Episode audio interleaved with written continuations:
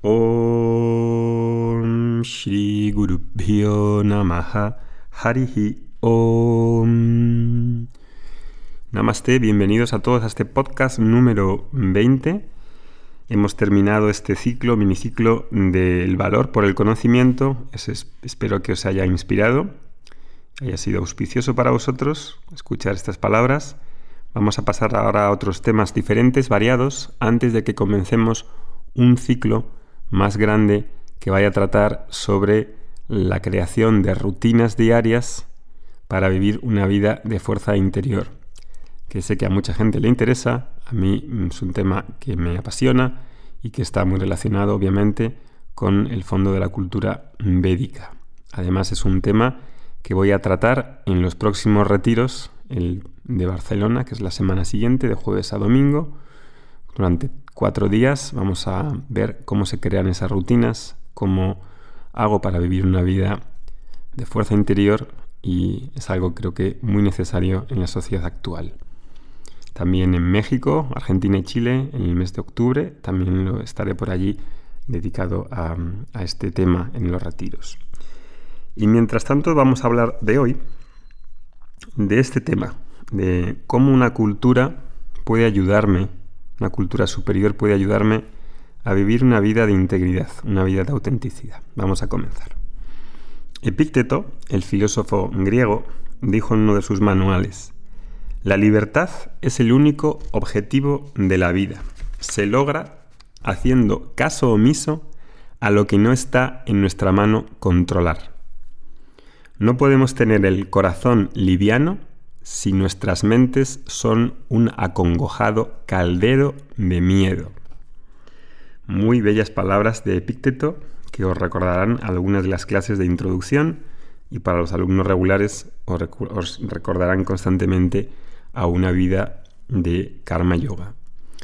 En la cultura védica, una persona que sigue ese objetivo, que es el único digno de vivir en la cultura védica se llama moksha, la libertad. Y para poder seguir ese objetivo que dice Picteto que es el único digno de la vida, necesitamos vivir una vida de dharma.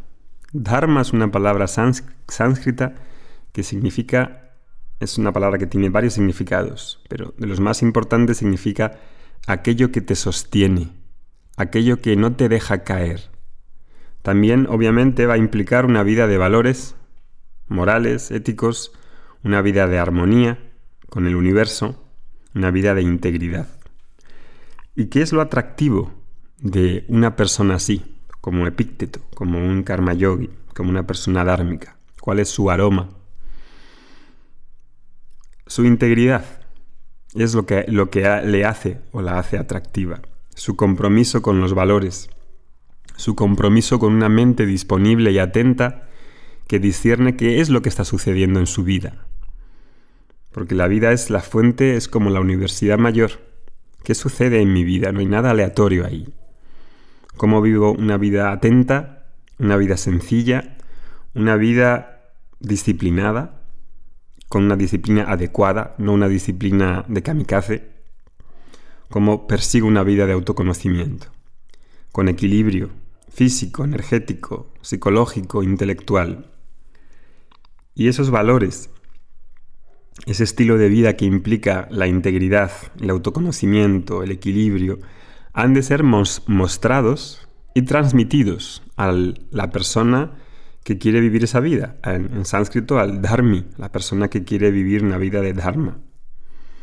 A la persona que quiere anhelar esa vida de equilibrio, de autónomo conocimiento, de integridad ha de ser mostrado y ha de ser ejemplificado, ¿no? Para que sea posible vivirlo en su vida. Y claro, cuando esos valores, cuando esos ejemplos no están en la sociedad, porque cada sociedad tiene unos fuertes y unas desventajas, cuando no están, entonces hay una confusión, se pierde el norte en la sociedad.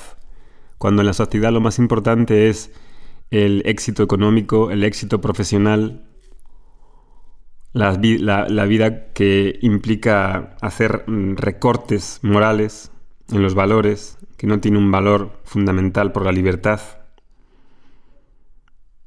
Cuando eso no existe y no existe una base constitutiva para vivir una vida así, entonces es más difícil vivir una vida de fuerza interior, de paz interior. Cuando esa cultura predominante no es capaz de ser el faro o la guía a las personas y no muestra ese estilo de vida que te hace vivir una vida buena, entonces empieza a buscar en otras partes. Y es lo que está haciendo mucha gente, mucha gente, en, en las tendencias de nueva era, en la cultura védica, en muchas partes. Y todos vamos encontrando, dependiendo del esfuerzo, de la intensidad, del interés, de las buenas acciones pasadas. Y muchos de esos valores que pregona esta sociedad actual, que está como polarizada, no nos dan realmente lo que buscamos, ¿no? Porque no satisfacen nuestras necesidades básicas de integridad, de contento, de trascendencia, de significado, de superación. Porque por mucho énfasis que tengamos en valores como el éxito profesional, la capacidad de elegir constantemente, de consumir, o los derechos por todas partes, solo queremos derechos, derechos, derechos, derechos, o la diversión y el entretenimiento, por mucho que tengamos toda esa mm, confort, em, desarrollo económico, eso realmente constituye la base para vivir una vida de integridad, de autenticidad, de paz interior. Hmm, da para qué pensar, ¿verdad? Y por muy atractivo que parezca presentarnos ciertos valores, la publicidad, los medios de masas, con estas formas así atractivas, gelatinosas, igual hemos de ver si esa propuesta de felicidad que nos venden nos sirve o no, porque si no nos sirve, ¿qué interés tiene seguirlo? Como dice Bernard Shaw, dice, ser una, ser una fuerza de la naturaleza en vez de un pequeño, febril y egoísta cúmulo de achaques y rencores que se queja de que el mundo no se dedique a hacerlo feliz. Y ahí es donde quizá es necesario acudir a una cultura superior, que pueda facilitarme los medios adecuados en valores, en disciplinas, en conocimiento espiritual, en hábitos saludables, en formas de vivir una vida en la que esté más contacto con mis necesidades reales, en la que pueda ser un contribuidor a la sociedad y no un mero consumidor que pueda ser una cultura eficaz para que la persona incorpore esos hábitos saludables a su vida. Y esa cultura superior ha de abarcar al ser humano en su totalidad, de un modo íntegro, con un método probado y que haya funcionado durante mucho tiempo.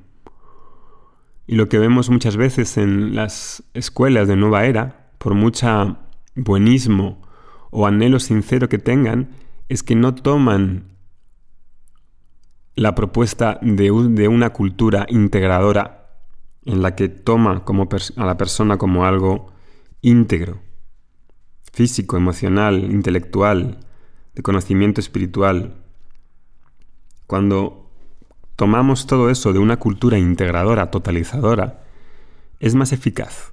Y eso es lo que estamos tratando de difundir aquí, a través de estos podcasts, un estilo de vida una cultura que se basa en la cultura védica, quizá la cultura espiritual con más arraigo, con más antigüedad, que sobrevive hoy, que no ha sido aniquilada, no es como la cultura griega, que existe no solamente en los despachos de metafísica de las universidades, aunque hayan permeado los valores y obviamente tengamos mucha influencia, pero no es una cultura viva.